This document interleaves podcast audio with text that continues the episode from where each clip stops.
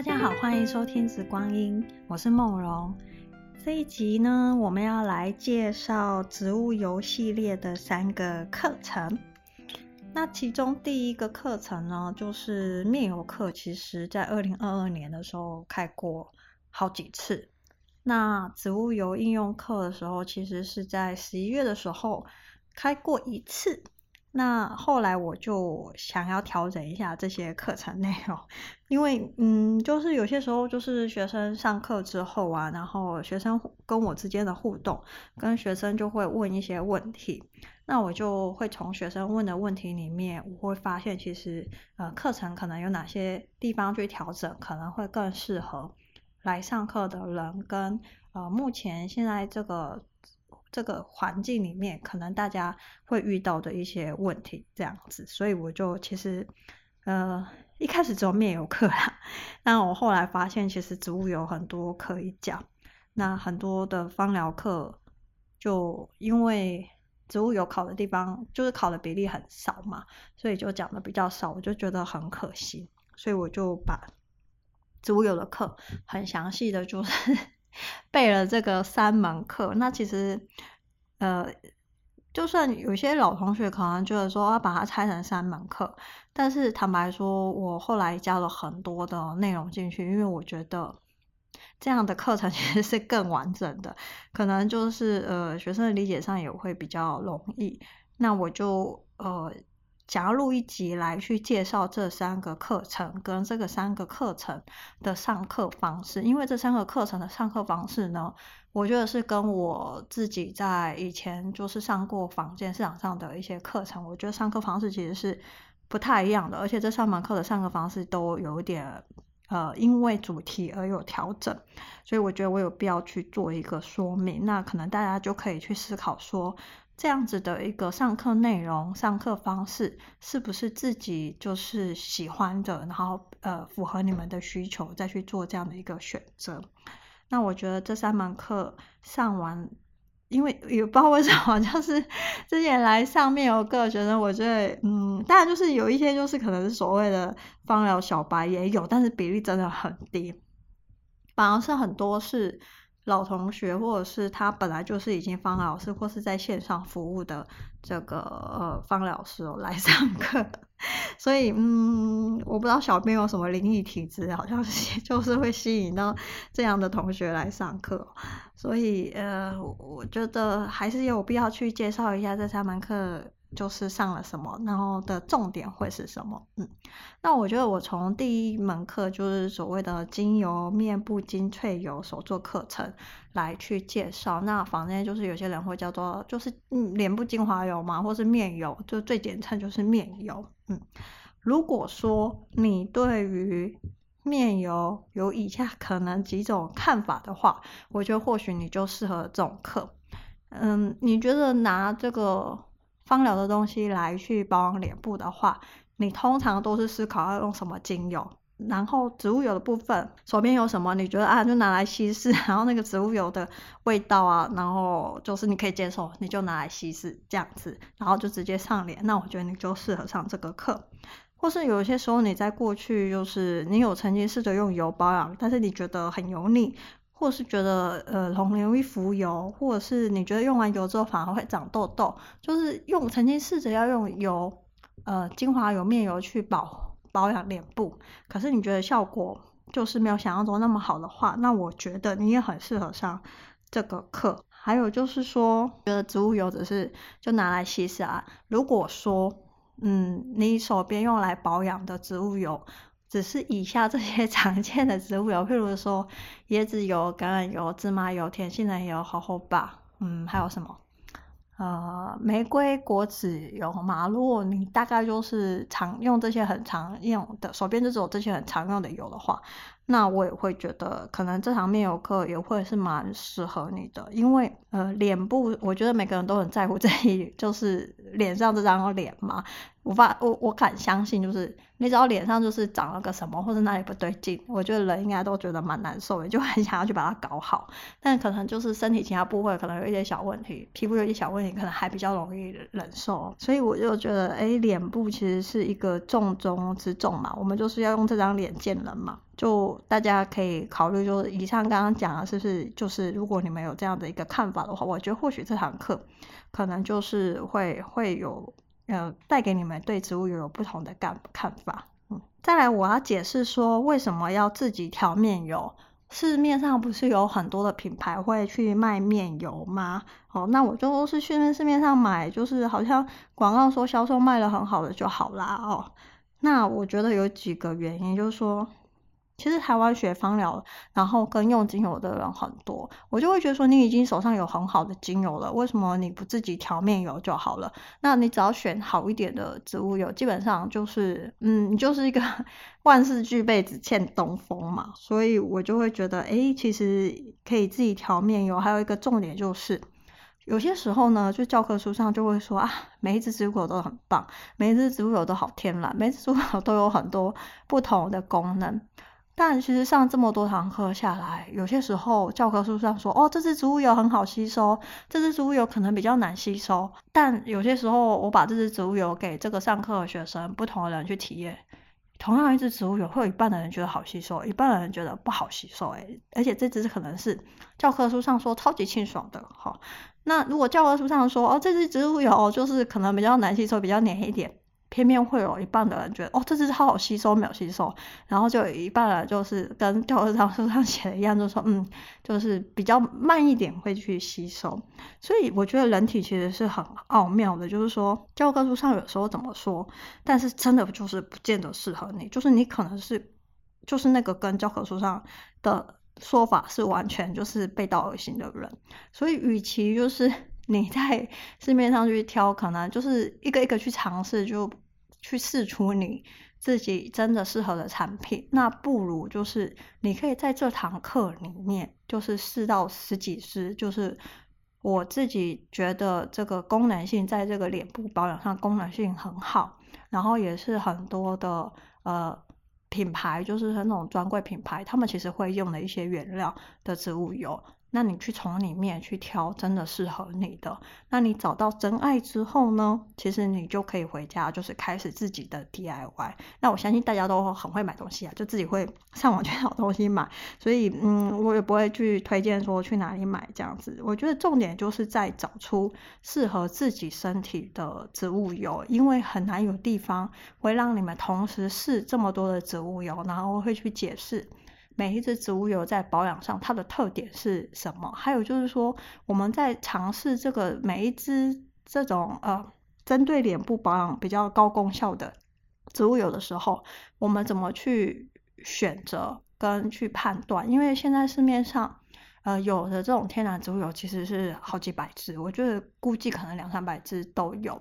那在这种茫茫的油海当中，怎么去辨别？就是。怎么去测出这支植物油适不适合你？我觉得在这个课堂上，你因为已经测了十几支了，所以你也就慢慢会有一些概念。有的时候市场上可能会呃推出新的植物油的时候，那你们也可以自己去尝试，然后你们也可以知道说怎么去挑适合你们的植物油。所以我觉得这一点其实是蛮重要的哦。如果说你手边已经是一个很有很多精油的人，那你真的只欠就是。挑出好的植物油，你就可以拥有自己超美的这个面油，而且你还可以呃每个月都用不同的面油，然后就很开心。第二个就是市售的面油呢，我其实也是会偶尔会看一下，就是市面上就是卖的面油的那个成分表。那也有一些学生就 是会来问我啦，这个成本是怎样，然后怎样怎样。其实我不太喜欢，就是对别人的东西有一个 comment 这样。那我自己在看的时候，我就其实我也可以理解，就是尤其尤其就是你去看一些可能专柜的那种百货公司专柜的品牌，因为只要是品牌，它就会在销售的时候就会考量成本，还有行销成本。我觉得如果说你是念 marketing 出身，你就知道其实每一个产品。如果真的开始去做 marketing 的时候，那个成本其实是非常大的，而且可能就是占掉整个售价，就是至少五成以上。那你更不要讲，就是很多那种什么精品品牌，它的这个 marketing 成本就更高。在这个考量成本之下呢，你会发现，可能就是一瓶面油里面真正高功效的面的那个植物油，它只会占一部分的比例，可能就是二三十八或三十八，然后剩下的我会觉得。那些的植物油可以就是功效上对脸部来说，我觉得可以再更好。好，所以就三十五岁以前的美亚或者是阿迪亚，我觉得 就是嗯，试售那种面油，其实我觉得很可以了。但是我觉得如果你是三十五岁以上的小阿姨，就是像小编一样，或是就是熟男，那我就会觉得说，嗯，我宁愿我的的面油里面的每一滴。都是可以让我就是青春永驻，我就是不要浪费在，就是嗯，浪费在无所谓的一个东西上面这样子哈，所以我会觉得这个就看大家怎么去思考，怎么去看待这一件事情。所以我就其实会很蛮鼓励，就是说你已经是一个用精油很久的人，那你也觉得你对这个用面油保养脸部很有兴趣的话，那你就可以来上这堂课。好，那这堂课的内容会有什么呢？呃，我们会从这个生理结构面来去解释为什么要用油保养肌肤，因为这个也牵扯到就是所谓的油水平衡的概念是很重要的。因为有一些品牌卖那个面油，然后他就会跟你说不需要用这个乳液跟乳霜，那我就会觉得，嗯，这有一点点偏颇啦。因为如果从生理结构上来说，其实真的是要油水不平衡，那大部分的。人早期可能都听到就是要补水，要敷这个保湿面膜，那是近几年就是开始讲说要用油保养。那我虽然教的面有课，但是我不会跟你说，不会绝对不会跟你说哦，不要用乳液跟乳霜。我反而觉得就是一定要用，因为他们各有各的这个功能性哦。所以我们会从身体结构上来去解释这件事情。那呃，你们就是学生有这样的一个基础概念的时候。那之后再调这个植物油，其实它是有一个打地基的一个作用哦。再来就是调配植物油的重点跟技巧跟美感。其实这堂课就是这个这个地方啊，其实就是面油课，其实不难，但是有很多很琐碎的细节，可能是大家以前在调面油的时候没有想过的。哦，尤其是身体跟脸，这是两个不同的故事，所以就是这堂课我有很多的小细节去提醒大家啊。那也就是说，怎么把一支面油做的很细致重点大概就在这里。好，那还有就是刚刚在讲说为什么要用油保养肌肤，其实我觉得很多人可能对自己的肤质并没有很了解，在讲这个生理结构的时候，可能会 帮助大家对自己的皮肤有一个更深的一个了解哦。然后再来就是我们会试，就是会亲身在课堂里面用你们的皮肤去试至少十支以上的植物油，当然就是会取决于就是就是时间上够不够，够的话我们当然会尽量给这个同学去试越多的这个植物油是越好的。好，那我也觉得其实蛮妙的，就是上这么多堂课下来，好像都没有学生问说，哎，为什么每支植物油好像几乎都可以促进胶原蛋白，可以抗皱，可以抗老？唉，其实其实会就是在面油课里面会试的这个植物油啊，都是小编精心挑选过啊。女人就是要用面油，不就是最终的终极目的就是要抗老嘛，然后就是要胶原蛋白多嘛，哦，所以一定就是这些植物油是 挑过，绝对不会挑一个就是很没有营养的这个。植物油，然后来给你用在这个面油上，那你调回去那瓶面油不是就不好用了吗？那我不就是打自己的这个招牌吗？所以我一定不会干这种事嘛，哦，所以就其实这十几支的植物油是我精心有想过，然后有去挑过的哦。嗯，这堂课其实不会讲太多的精油，因为每一支精油讲起来可能就是。嗯，会花很多时间嘛，因为有时候录 podcast 一支一支精油就可以讲一个小时哦，所以这这这个部分呢，在用这个脸部可以用的精油呢，反而会是在一个逻辑跟这个方法性的一个思考上，会去给学生做一个提点，哪些精油适合用，哪些精油不适合用，背后的逻辑在哪里哦，那我们会去做一个提醒。那还有就是精油跟植物油之间的关系，好、这个都是会在课程里面稍微去提醒大家的。那再来就是所谓的开外挂，就是现在就是呃会有很多的所谓油类的保养品添加物，那也可以就是促进这个面油的一个功能性。我就是会给大家就是尝试几种，但是坦白说，呃，因为这种外挂保养品添加物啊，其实有上万种。啊，我因为我觉得植物油加精油，目前用到现在，我觉得效果其实我已经很满意了，所以基本上我很少加。但是我觉得如果想要尝试一些呃比较新奇或是想要功能性更强的一些学生，我就是介绍给你们，然后就是有这样子的一个方向。最后呢，呃，会再去提醒大家，就是肌肤平常的保养清洁，因为呃，这个这个部分呢，我觉得我我是宁愿保守去跟大家去确认说，呃，是不是在理解上大家都是这样子去做哦，然后会去做一个提醒，然后就是在这一方面去做一个提醒。那再就是真的去手动去调自己的石墨的这个脸部精粹油，然后我们就是会把调出来的油，然后给这个同学之间呢互相去去试用，让大家去发表自己调这支精粹油，他在写这个配方的时候。它是想要呈现怎样的效果，怎样的香气，怎样的质感，怎样的一个功能，然后让这个同学去感受说，哦，是不是这样这样子？那我觉得从别人的东西上面，其实也可以有更多的一个学习。所以最后我们会安排这样子的一个一个部分，一个手作的部分。那最后呢，其实就会有一个。所谓的呃油敷法，就是怎样，就是可以急速让你的油，把让你的脸就是非常的端端的，然后非常的马上就是可以亮亮一层这样。之前很多学生在最后这个油敷法，他们都会拍 before 跟 after，然后他们就会上传到他们自己的 IG 或是脸书上去打卡哦，那就会很明显，真的就是真的是亮了一个度，然后整个就是非常的。布灵布灵的这样子，所以这个就是一个很棒的一个油敷法。那呃，就是平常就是一个礼拜可以做一到两次，那也可以就是当天如果你有重要场合，你需要非常美丽的这个出现，那你就可以在化妆之前就可以快速的用这样的一个油敷法哦。所以其实这个嗯面油课的内容其实算蛮蛮多很细节的东西哦，那就会去做一个解释。那这一次呢，在一月的时候会在，呃，一月二十八的时候会在台北开。那，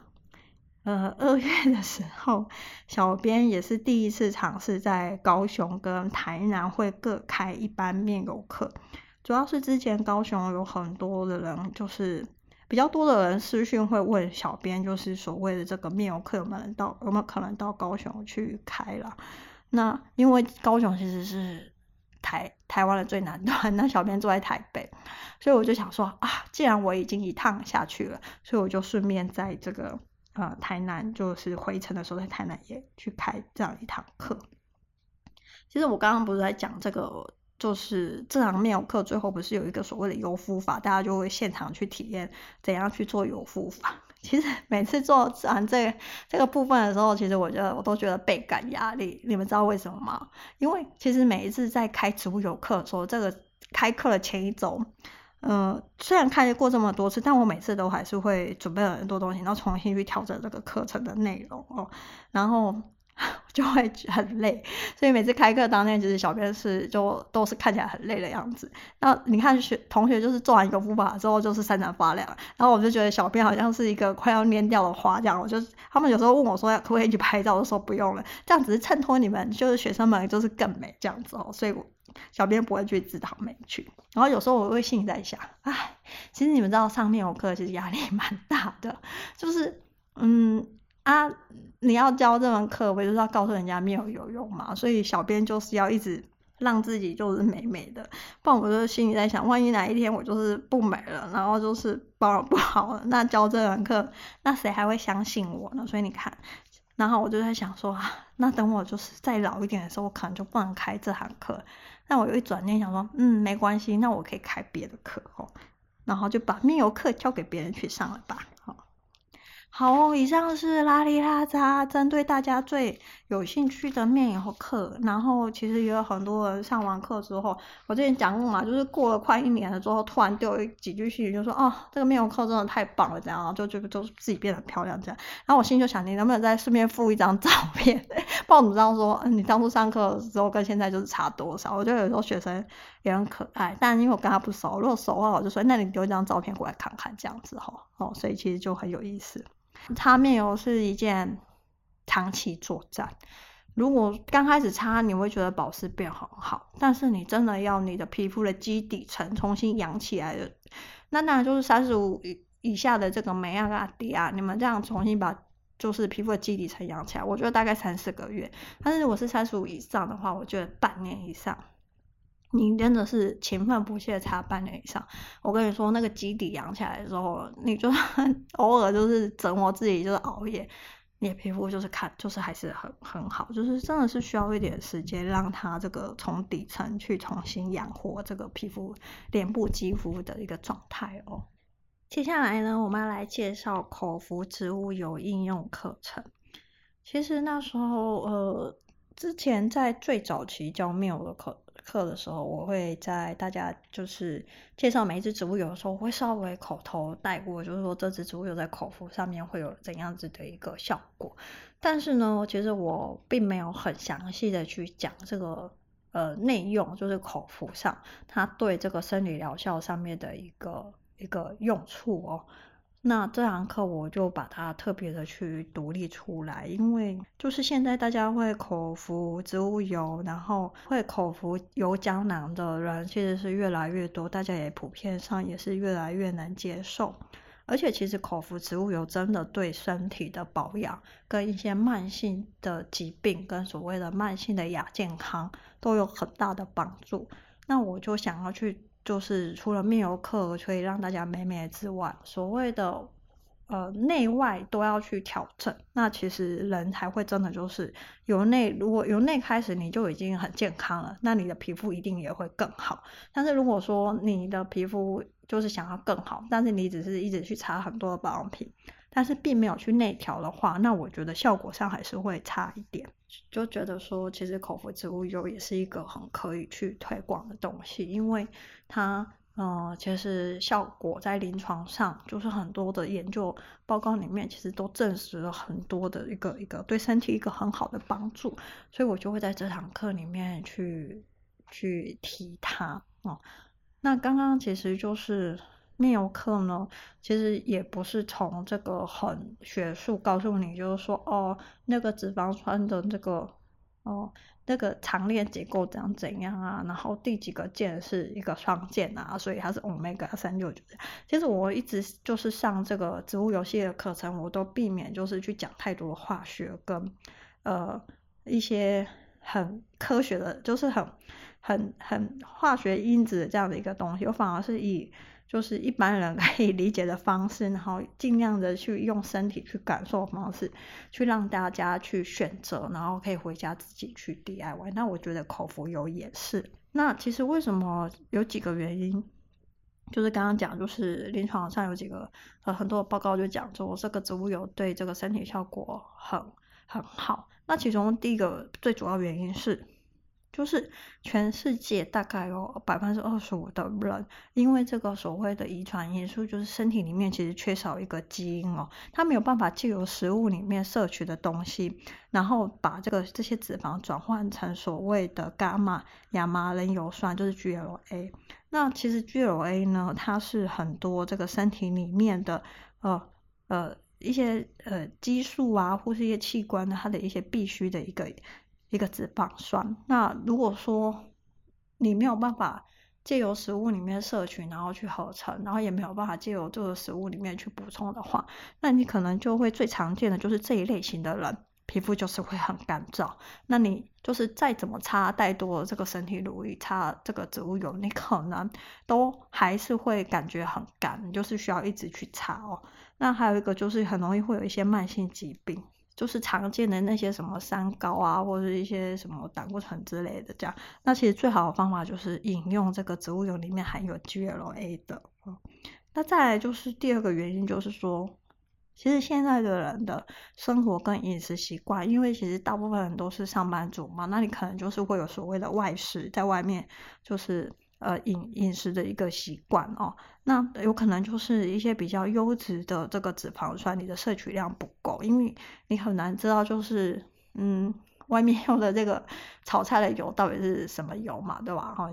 那还有就是现在的人饮食不够均衡，就是这个多样性不够，还有就是因为现在很多的食材它的栽种方式呢，呃。会让这个食材里面的营养成分，真实有效营养成分其实是没有以前来的好，也有可能是就是这个土地它太贫瘠了，所以很多食材里面所含的维生素啊，或是微量元素，其实都也比以前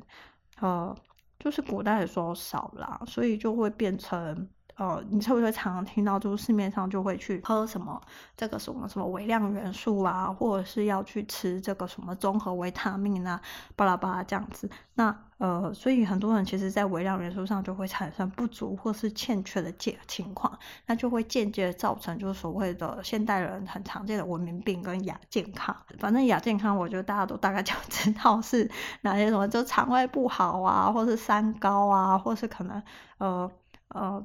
脂肪肝啊，或是你觉得这个血液的里面的脂肪是比较多的，啊，爸爸之类这样子哦，或是肠胃不好哦，这刚刚可能讲过，或是睡眠不好，这个或是什么神经痛啊，或是膝盖关节不好啊，然后肌肉呃比较不容易长肌肉啊之类的哦。然后这个都算是一些亚健康的一个状况。那植物油都在这方面呢，因为它可以补充很多的这个微量元素、矿物质，然后必需脂肪酸，也可以直接补充这个 GLA。所以呢，这堂课呢，我们就会挑十几种，大概十种，至少十种，针对现代人比较常见的亚健康的状况。那它的功效性是比较强的植物油，会在课堂内就是给大家去去试喝，然后去调配自己的这个所谓的复方的这个口服植物油。但是呢，你们可能会常常听到就是。市面上会有广告，就说啊，这个植物油就是很好啊，很健康啊，都多喝啊。譬如说，可能呃橄榄油啊、椰子油啊，然后亚麻仁油啊、植物油啊，你就会常看到很多广告说这个油很厉害，那个油很厉害。那到底要哪一个植物油是最好的呢？哦，我就会跟大家就说，其实没有哪一个植物油最好。因为我觉得造物主觉得每一个植物它存在，一定是有它需要服务某群人，所以它才会存在这个地球上。只是说，因为每个人的生活习惯还有身体健康的状态，譬如说你是不是吃素，你是不是长期就是减肥，所以你会减少这个所谓的油脂的摄取。然后还有就是你饮食喜欢吃肉，喜欢吃菜哦。还有就是你现在身体的状况，你的体重，还有你的所谓的呃血压、血脂肪哦，这些这些状况都会影响到你要怎么去选择这个植物油。我觉得喝单一的植物油来说，可能对很多人并不是那么的足够哦，甚至有可能会是一个偏颇。如果举一个例子好了，如果这个人他长期喜欢吃这个所谓的肉类，然后他的三高也很严重，然后他的这个脂肪肝也很严重，那你觉得如果你再给他喝一个饱和脂肪酸很高的植物油，我觉得可能就会所谓的适得其反。其实就是近几年可能台湾就会很流行，就是炸弹咖啡，或是就是喝一些比较 高档，就是。保证它蛮高的一个植物油，其实就会有某些人，其实他的身体状况就不是这么适合这样的一个一个植物油，所以其实呃，在选植物油的时候，其实他应该要去分析饮用者他的生活习惯、身体状况来去调配，而不是说哦，我就觉得市面上去广告这个我就去喝它，它可能不见得适合这个个案哦。所以我们这堂课就会就是为什么要去开这堂课。那适合上这堂课的人群呢，我会先告诉大家，就是你要先可以接受喝植物油这件事情，因为这个油它入口的时候那个口感，有些人他是完全没有办法去接受的。我曾经做过一个个案，他就说喝这个植物油的那一个月，他觉得他整个肠胃、整个人、整个这个。饮食都回到很正常的一个状态，因为他是一个压力、工作压力很大的人，所以他常常其实就会干呕或是吃不下，然后会胀气。但他说他在喝那一个月植物油的时候，他这些状况都没有，但是他就是没有办法接受喝油这件事情，所以他就把那瓶植物油喝完之后，他就不继续了哦。所以嗯，我觉得这是个人的选择，所以我意思是说。如果你想要上口服植物油这堂课，你一定是要可以接受喝这个口服植物油的人，不然我觉得你上了这堂课，然后你也没有没有办法口服的话，那我就觉得，嗯，那就是来跟小编交朋友，那我觉得也也不必要哦。那再来就是上课的这个报名完成之后，然后上课通知里面呢，我们会提醒大家要准备一个练习个案的基本资料。因为我觉得这个口服植物油的课程最后会有一个练习的一个部分，小编跟你讲了这么多，到底怎么去调这个口服植物油啊？有一些逻辑啊，你要注意什么？不如就是在课程结束之后，然后可以给你们实际就是练习个个个案，所以我们会提醒你，就是找一个个案，当然就是你自己是最好的，因为你最了解自己的状态。然后我们会让你去思考跟整理这个个案的基本资料，譬如说身高体重啊，然后是不是有什么慢性疾病啊，然后之类的这样的一个基本的资料，好，还有一些生活习惯啊、生活形态啊这些的。然后当你先思考过之后，那你就知道说，哎。我这个个案他可能有哪方面的需求，他想要改善什么问题？他可能想要改善肠胃，或是想要改善呃三高，或是想要改善糖尿病，或是想要改善高血压哦这些的，那我们就可以在这个课堂的最后，我们针对这个个案的需求，我们去搭配这样的一个口服植物油哦。那这个三个小时里面的课程内容呢，首先我们会讲这个口服植物油的。原因，我们会从这个生理结构上来说，有一些所谓的必需氨基酸是我们人体就是没有办法自行合成，必须从食物里面去摄取的。那很多时候，其实我们摄取的这个食物饮食里面，我们并没有摄取到足够的量，这个我就会特别去提醒，就会产生这样子的一个问题哦。那在这口服植物油的好处，可以对身体改善哪些方面大家常见的问题？还有就是口服植物油的方式，有些人呃不太知道怎么去口服植物油。有，还有就是，如果说你是一个长期就是身体是有一些亚健康的人，那你刚开始口服植物油的时候，身体可能会有一些比较明显的反应，然后那个可能就是要给这个个案他有一些心理准备，不然他开始产生这些好转反应的时候，他可能会觉得呃有一点点惊慌，所以就是会去稍微提醒大家有可能发生，但是不一定会发生的一些口服植物油的一些身体的反应啊。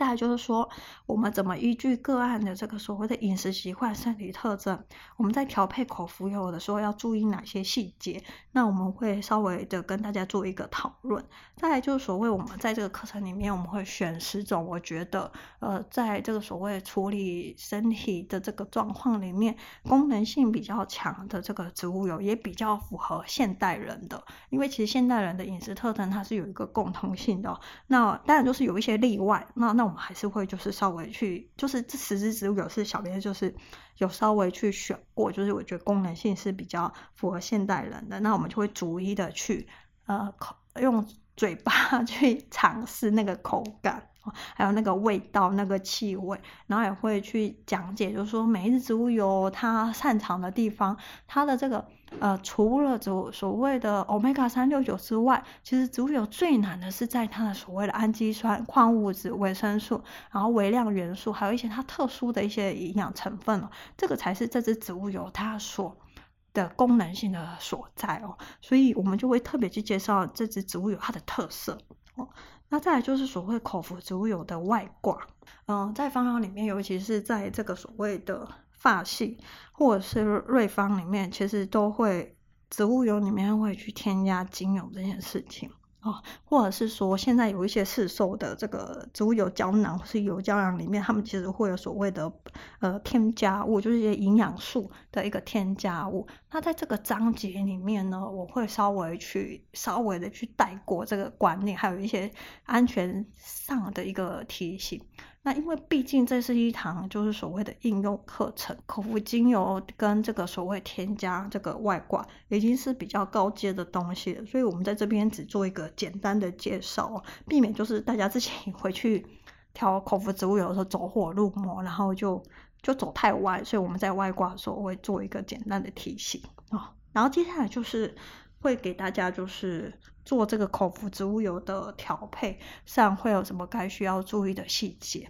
其实会去计算有一些关键的一些脂肪酸的一个比例，譬如说 Omega 三六九，你的比例是不是适合这个人？这个其实是很需要去注意的。还有就是在功能性上的一个搭配跟平衡哦。所以最后就是会每个人都是针对自己的个案去手做，就是写一个配方，把你写那个配方，实际上去调出来，然后你去。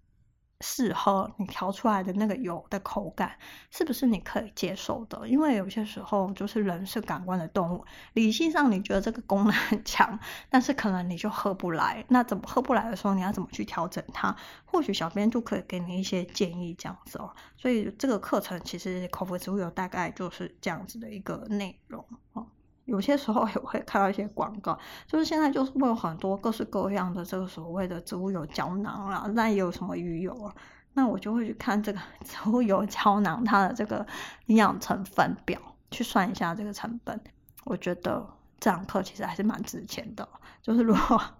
就是你上完这堂课之后，你就有概念之后，你之后可以自己去留意这个市售的这个植物油胶囊，这会就是一个很有趣的事情。接下来呢，我们要介绍植物油应用课。嗯，我一直觉得就是精油香香的，所以很容易引起别人的注意啊。因为其实气味这件事情会让人家的反应，就是大脑反应会秒速，就是无所遁形。但是植物油呢，因为它不是挥发油，它的气味相对于精油来说会更。强度更低，所以有些时候就是要去感受它哦。那还有就是它是比较偏触感的东西，所以很多时候，呃，一般的人会对精油花比较多时间去感受、去研究，但是植物油就会比较少。但是呢，如果说你们想要把精油就是擦在身上进到身体的时候，那我就必须告诉大家，如果说没有一些好的植物油可以。让身体好好的吸收，那你用这些植物油去稀释这些精油，它就会浮在你的皮肤表面，然后这些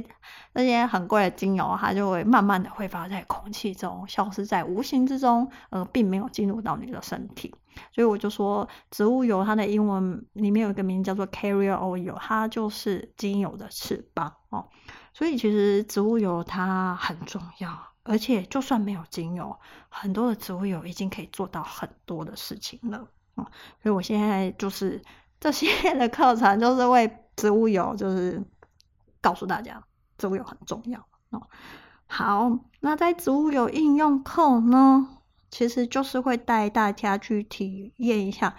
除了植物油可以来调按摩油，可以调面油之外，其实植物油还有很多的功能。哦，那我们这一次就是植物油应用课里面就挑了以下几个大家比较关心的一个功能。第一个就是落发跟头皮的问题。现在来上过面有课的人，好像没有人不关心落发这件事情。哦，那 所以就头发，嗯，除了脸，大家可能就很在意头上有没有头发。哈，所以我们就会花。就很比较一些时间来去讲 这个植物油跟精油怎么去保养头皮，然后预防落发哦。那我们常会 就是开同学会的时候就会取笑，男人或是女人只要过了四十岁以上，只要谁头发多谁就赢了。好、哦，所以你就知道头发有多重要。要先，当然是要先解释为什么身体它会落发，跟头皮会问的问题，会产生这些问题。从生理上，我们稍微就是了解一下它这个逻辑之后，你才知道怎么去用精油跟选这个植物油哦。那一样就是，呃，我们会用比较大家可以理解的方式去讲解哦。那我必须要讲，就是说这一堂课呢，因为它要探讨植物油应用的这个主题真的非常的多，就是呃上课的时间其实只有三个小时，是非常的紧凑的，所以我会建议，就是来上植物油应用课的人，第一个就是当然就是说你已经很就是可以接受油在你身上这样一个一件事情，再来就是。你已经对这个精油跟植物油都是有初步的认识，就是你至少手做，就是调过按摩油啊，或是面油在身上，就是去去做过，不管时间长短，但是你试着动手做过，这件事情很重要。因为呢，这个不同的主题下面会用的植物油，因为每只植物油功能性跟它的这个优点都在不同的地方嘛，所以因不同的主题，我们选的植物油就会不一样。那嗯、呃，因为我会建议你们，就是说，因为有些人他曾经使用过植物油的经验就是非常的少，可能就是很用过那种很常见的那种嗯，就是很常见那几支 植物油，那我就觉得会不够，因为如果说你是要针对这些主题专门性、针对性去用的时候，我就会不够，那我就会建议你最好是先上过这个协会开的这个所谓的面油课，因为在面油课里面呢，因为植物油应用课通常都是。针对这个外部使用的，所以在面油课里面，我们已经针对这个植物油它在外部使用的时候有哪些功能，我们去做了一些解释。然后你也就是亲身体验过，所以你知道那个油的触感，那个每一支植物油的这个气味功效。那我在讲这个应用课的时候，你就可以直接去对接跟去衔接起来。为什么我在这个主题的时候我要选这些植物油？因为这些植物油有这个功能，所以。嗯、我觉得这堂植物油应用课，严格来说，真的算是面油课的一个延伸哦。所以我会比较建议你，呃，先上过面油课。但是如果说你本来就已经用过很多的这个植物油了，你对植物油都已经很熟悉了，那你要直接上这门应用课就没有问题。如果你是芳疗师的话，我就觉得。如果你是上过高阶课，那我觉得应该会有一些初步的概念，也没有太大问题哦。所以这个就是大家自己斟酌去考量的哈。那因为上课内容很多，所以我们在讲这个上课的精油跟植物有时候，我们几乎都不会体验这些精油跟植物，因为我会假设说你们都已经有概念了哈。那我会着重在就是处理这个问题的时候。它的生理为什么会产生这样的一个问题？那针对这个问题的时候，我们在写配方跟选植物油的逻辑在哪边？还有哪些精油跟哪些植物油适合处理这样的问题？我们会给一个建议。所以这个东西其实就已经，因为主题很多，所以就时间其实已经很不够了，所以我们就不会逐一去试这么多的精油跟植物油，因为。如果要逐一试每一个主题要用的精油跟植物油的时候，其实每一个主题就可以开成一门课了。所以我会真的很建议大家去先修这个面油课，再来上植物油应用课。那课程内容呢，就是第一个会讲这个所谓落发跟头皮，刚刚就讲过，就是头发的问题。再就是护手油，因为你知道，就是手是每天帮我们做很多事情的。一个工具，就身体的一个部分，所以其实手它很常洗手，很常摸东西，所以它就有些时候就会比较干。然后有些人就会说，看一个人老了没，你就看他的手就知道了。所以你就知道说，然后看一个人是不是好命，也就是看他的手就知道。如果因为好命的人，可能就不太需要去做家事啊，不太需要常常去洗碗、洗衣服啊，干嘛的哦。所以 就这有些时候社会就是这样，就是说啊。看一个人好不好命，就是有没有老，就是看手。所以我就觉得，嗯，护手这件事情很重要。因为如果你看到自己的手不美，其实我觉得，嗯，大家心情应该不会太好。那我就喜欢，就是有纤纤玉手嘛，就是手的形状不是我可以决定，但是手的这个皮肤好坏是我可以决定的哈。所以我们就会去讲这个护手油的这个。精油跟植物油的选择，还有在调配上，我们应该要注意的事情。而且每次擦护手油的时候，就会香香的，你就会觉得很开心，就无所不用其极的想要把精油用在生活的这个每个地方。哈，有些人常常擦护手霜，但是还是就是就是有些人就是会擦护手霜，但是还是觉得啊，擦护手霜之后还是很干，就好像就是要一天擦很多次，但是手还是很容易干。那我就会建议就是。擦护手油，然后跟护手霜之间去做一个搭配，这样可能会让你就会觉得，哎，手养起来会就是可以把手养得更美哦。这样这样一个效率其实是更好的。这个我也在课在课程里面去做一个提醒跟分享。再就是所谓女性私密养护油的一个精油跟植物油的选择，因为其实台湾的天气是比较潮湿的，所以呢，其实很多女生可能在夏天，呃，很潮湿的时候，可能会有念珠菌感染的问题，然后可能甚至会有阴道发炎，然后我们就会去讲这一部分的一个主题。那甚至有一些女生她想要保养子宫，可能就是。有一些产后或是有一些妇科问题，其实一些所谓的直接借由这个阴道里面去所谓的黏膜用油，其实是相当有帮助的。那其实衍生出来的时候，就是呃，男女之间在做亲密关系的时候，有些时候我们会用这个所谓的润滑油，那个其实也是一个私密养护油的一个延伸。我们在这堂课里面也会去讲它。那当然就是之前有学生问我说，这个私密处美白这件事情，嗯，这个其实也可以。很多东西可以讲，这个我们可以在课堂上，就是有人就是有兴趣的时候，我们就可以讲到这一块，然后就看到时候有没有同学问。那再来就是，其实植物油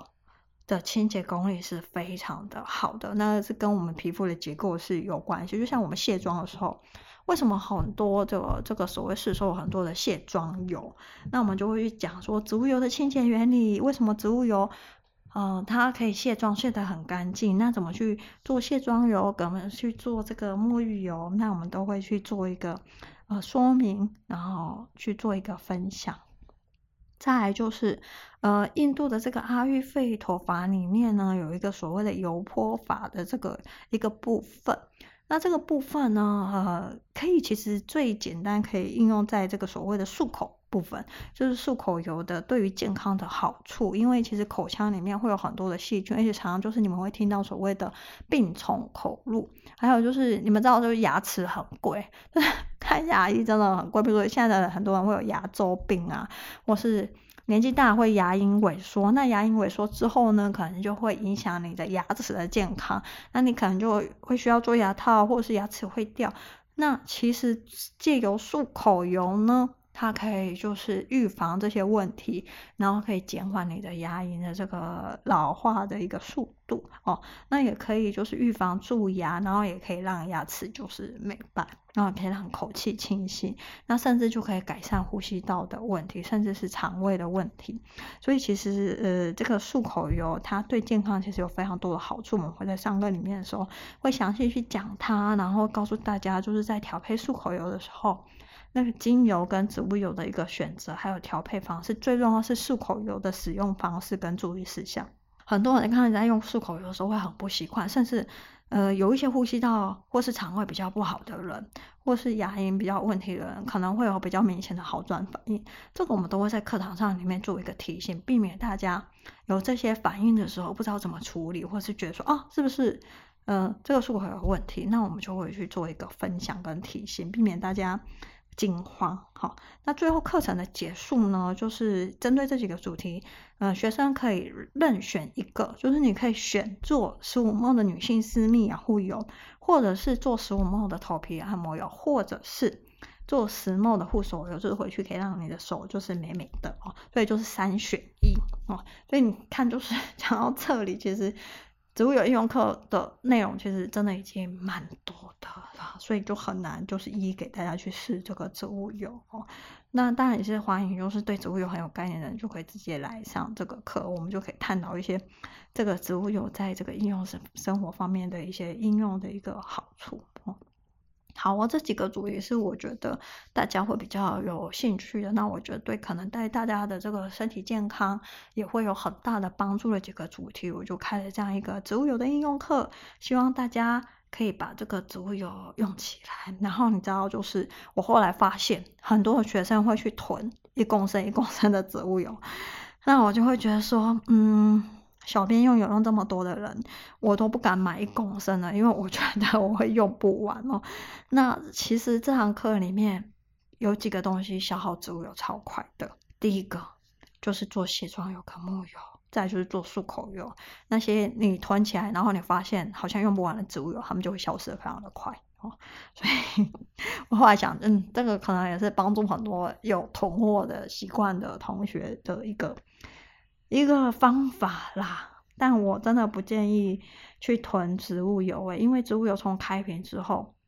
它的生命力就会递减的非常的快。你如果是一个比较敏感的人，你就会知道刚开瓶，刚开瓶一个月、三个月之后，你就感受那个植物油，你会觉得它生命力就是下降很快，甚至到最后你会觉得那个植物油没有生命力。所以我还是劝大家，就是植物油很难保存，就是完美如新，你知道吗？所以我会觉得大家。要按照自己的需求，就是不要省那一点点钱，然后买很大罐，那等它坏了就说，那你不是浪费更多钱吗？所以植物油就是我大家最不建议大家去囤，趁新鲜用哈。以上是三门介绍植物油的课，其实三门植物油的课，坦白说，我觉得都不容易，因为很多细节很多，我也常常看到很多学生就是抄了很多的笔记。但坦白说，我已经就是 把讲义做很多页了。嗯，果然就是就是魔鬼藏在细节里面嘛。哦，那也是整理了很多大家没有注意到或是没有想过，可能这个地方需要去注意跟做探讨的，我们就会在这三场植物油的课里面，在不同主题里面去做一个分享。哦，也希望大家可以。呃，就是把植物油用起来，那植物油真的很好用，甚至在很多没有办法使用精油的人群上，植物油已经可以做到很多的事情了哦。好哦，大家如果以上对以上这三门呃植物油相关的系列课程有什么问题的话，然后小编漏了讲，你们也可以私讯问我。那我想要录这一集呢，就是嗯、觉得这三门课其实都不容易，脑袋也会被轰炸。那希望来上课的同学有一些心心理准备。那呃，上课方式可能跟你们以前上课方式也不一样，就是给大家有一个初步的理解。好，那以上就谢谢大家对这三门课有兴趣，然后听这一集 podcast。那我们就下一集见啦。